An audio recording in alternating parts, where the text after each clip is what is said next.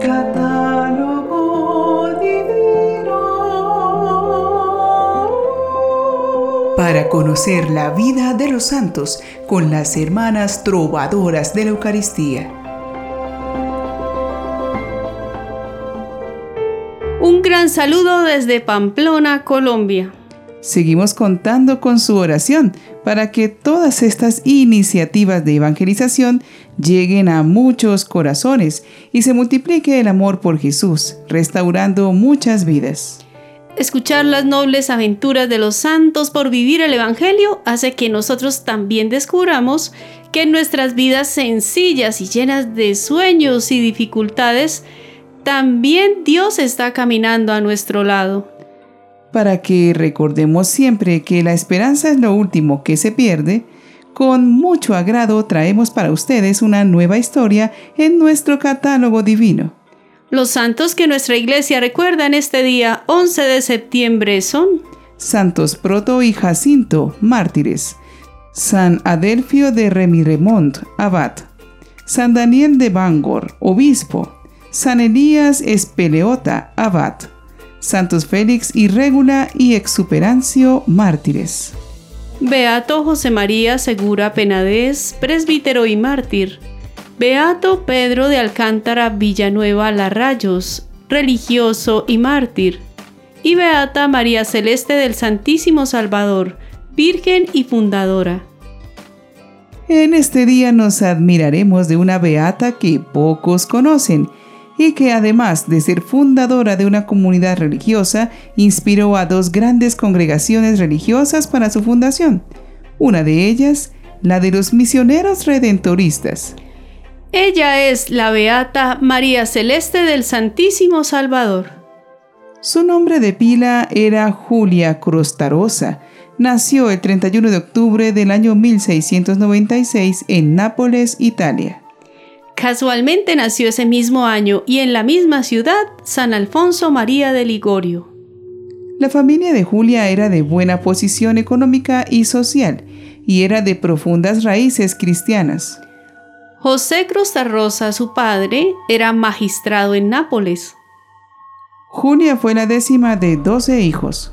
Su madre, Paula Batista Caldari, era alegre y dinámica, dedicada a la educación de sus hijos los formaba en la fe. Esta unida familia fue fundamental para la vida de nuestra Beata. Llama la atención el profundo respeto que su padre mostró siempre hacia las opciones que su hija iba tomando. Ella y sus hermanas pudieron contar con el apoyo de sus padres y sus hermanos en los momentos más difíciles. Después de una crisis en su adolescencia entre el deseo de seguir a Jesús y la inclinación natural a desear las cosas del mundo, Julia se restaura haciendo una confesión general. Así nos lo cuenta. Pensé en ir a buscar a un religioso dominico y entonces no solo confesarme, sino también aprender de él el ejercicio de la oración mental y el modo de poder amar a Dios con todo el corazón porque aunque durante todo aquel tiempo había hecho la oración que Dios me daba con aquellas luces sobrenaturales, creía que la oración mental era otra cosa que no conocía.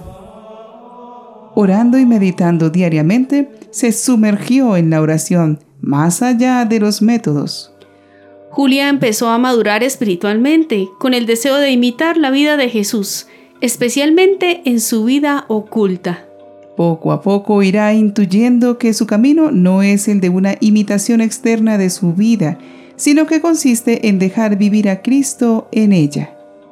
El Señor me dijo en el interior del corazón, tú debes imitar mi vida y unida a las obras de mi vida realizarás tus propias obras. Atraviesa también por etapas de sequedad y turbación y descubre lo importante de tener un buen acompañante espiritual. En el año 1718, la madre de Julia, acompañada de sus hijas, va al Carmelo de Marigliano para visitar a la superiora del monasterio. Lo que parece una simple visita se convierte en una entrada formal en el convento. Julia y su hermana Úrsula logran el permiso de su madre para poder quedarse. La madre, por su parte, les dice que si el padre no está de acuerdo, vuelve a recogerlas. Como en otras ocasiones, don José, su padre, confiará en sus hijas y respetará su opción. Ella misma contó cómo en este tiempo de noviciado recibió muchas gracias del Señor. Estas intuiciones las recoge en siete reglas que ella misma escribe. En 1719 profesa como carmelita y en 1722 es elegida maestra de novicias. En ese mismo año, el padre Tomás Falcoía conoció a nuestra beata. Este sacerdote será motivo de gran sufrimiento para ella. En 1723 tiene que cerrarse el convento carmelita, pues su territorio era posesión feudal de la duquesa Isabel, quien oprime la vida en el monasterio. El obispo aconsejó a las religiosas a buscar otro monasterio donde puedan realizar su ideal. La beata, acompañada de sus dos hermanas, Úrsula y Juana, otra hermana menor que había ingresado también en el monasterio, viajan a la ciudad de Escala e ingresan como novicias en el convento de la Visitación. El padre Falcoia era el director espiritual del monasterio visitandino. Allí recibirá el nombre por el que será reconocida en adelante, María Celeste. En el año 1725, María Celeste, todavía novicia, recibió la inspiración del Señor de un nuevo instituto y sus reglas basadas en el Evangelio, especialmente en la vida oculta y orante de Jesús. Dos días después María Celeste va a comulgar con temores y dudas, y el Señor se manifiesta nuevamente. Iba humildemente pidiendo ayuda al Señor. A la vista de nuestro Señor Jesucristo, al momento desaparecieron aquellas tinieblas, porque la hostia se dejó ver el Señor, vestido con el hábito de la orden. Esta visión fue un momento y fue espiritual, no ya con los ojos del cuerpo, me dijo que debía cambiar mi vida en la de Él, para que lo hiciese renacer para el mundo en las almas de sus amados, verdadero testimonio de las obras de salvación que Él había realizado por amor de los hombres. El padre Falcoia no llegará a captar la novedad de la experiencia mística de María Celeste y no comprenderá su espiritualidad. En muchos momentos interpretó mal sus palabras teniéndola por una monja ilusa. El padre Falcoya fue nombrado obispo de Castellamare y luego Alfonso de Ligorio en el año 1730. Predicó a las monjas de Scala. Aunque le dicen que María Celeste es una monja ilusa, descubre lo contrario. Al ver la nueva regla, Alfonso la reconoció como inspirada y empezó a trabajar para instituir la nueva congregación que finalmente se fundó en el año 1731 con el nombre de Orden del Santísimo Redentor. Desde este momento se inicia una fuerte amistad entre Alfonso y María Celeste, quienes se consideraban entre sí como unos grandes siervos de Dios. En octubre de 1731, María Celeste tuvo una nueva visión que le mostró a San Alfonso con San Francisco de Asís como director de una congregación similar, pero masculina. Nació así en 1732 en la hospedería de las monjas, también con la intervención decisiva de María Celeste, la Congregación del Santísimo Redentor, fundada por Ligorio. Monseñor Falcoya, al no comprender su sentido, le impuso muchos cambios a sus reglas. Para él, la invitación a Cristo debe ser externa y basada en el propio esfuerzo. En cambio, para María Celeste el asunto es interior. Es Cristo quien nos transforma en Él. Lo principal no es la ascesis, sino dejarse moldear por Cristo. Este mal entendimiento aumentó la tensión en las relaciones entre María Celeste y Monseñor Falcoya. Hasta el punto que Falcoya exigió a María Celeste que hiciera voto de no tener más director espiritual que él mismo y que aceptara firmar como inspiradas por el Señor así todas las reglas modificadas. Ella, después de orar y aconsejarse con su hermano Jorge, sacerdote jesuita, se niega en conciencia a aceptar estas condiciones. Por ello fue confinada al desván del monasterio, negándosele la comunión, y al final será expulsada del monasterio. Este periodo es el más doloroso de su vida. Por un lado, era difamada por Falcoya como monja ilusa, y se añadía el descrédito de la obra del Señor por la división entre los hermanos, dado por las reformas de Falcoya.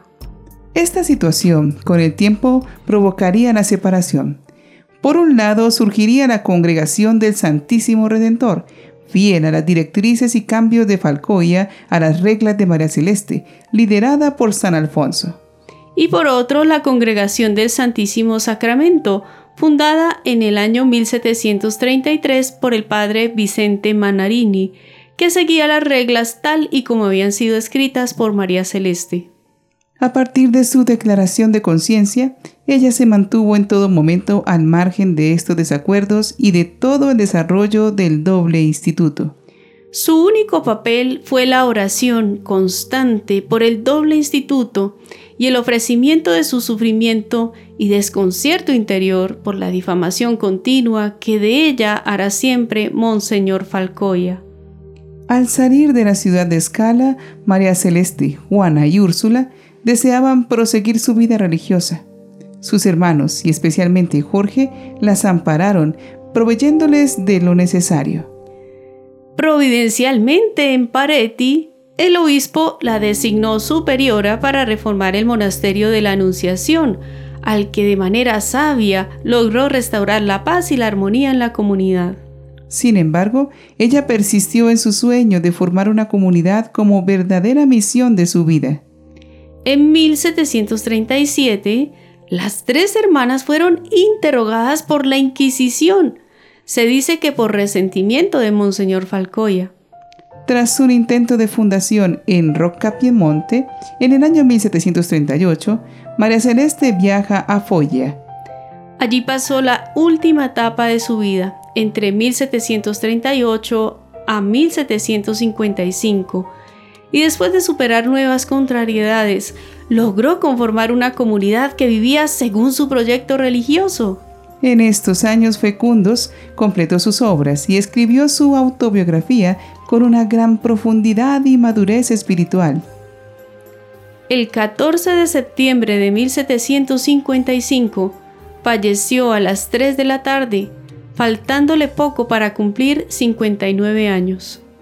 Fue beatificada en el año 2016 por el cardenal Angelo Amato en nombre del Papa Francisco. Meditemos con estas palabras que la Beata dirige al Señor en sus reflexiones espirituales.